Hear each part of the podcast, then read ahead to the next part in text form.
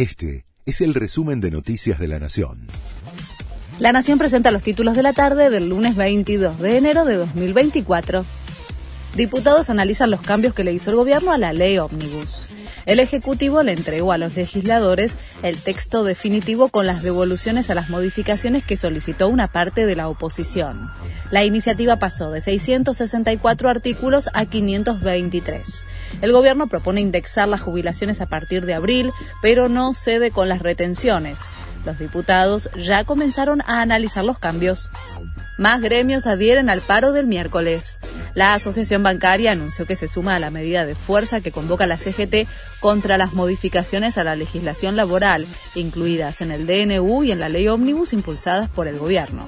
Los bancarios trabajarán hasta el mediodía, por lo que no habrá atención en los bancos a partir de las 12.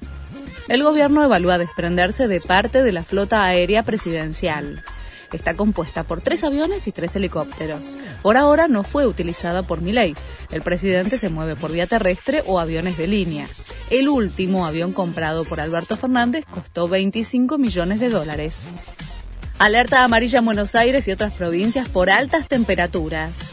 Tierra del Fuego, Río Negro, Santa Cruz, Chubut, Neuquén, Mendoza, La Pampa y Buenos Aires están bajo alerta del Servicio Meteorológico Nacional. El fenómeno climático implica un efecto leve a moderado en la salud, que puede ser peligroso para grupos de riesgo, niños y personas mayores de 65 años con enfermedades.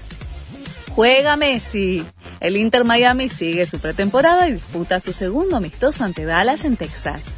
Al término de este partido, que será esta noche desde las 20 horas de Argentina, el equipo de Leo viajará a Arabia Saudita para enfrentarse contra el Al Hilal y luego ante el Al Nazar de Cristiano Ronaldo. Este fue el resumen de Noticias de la Nación.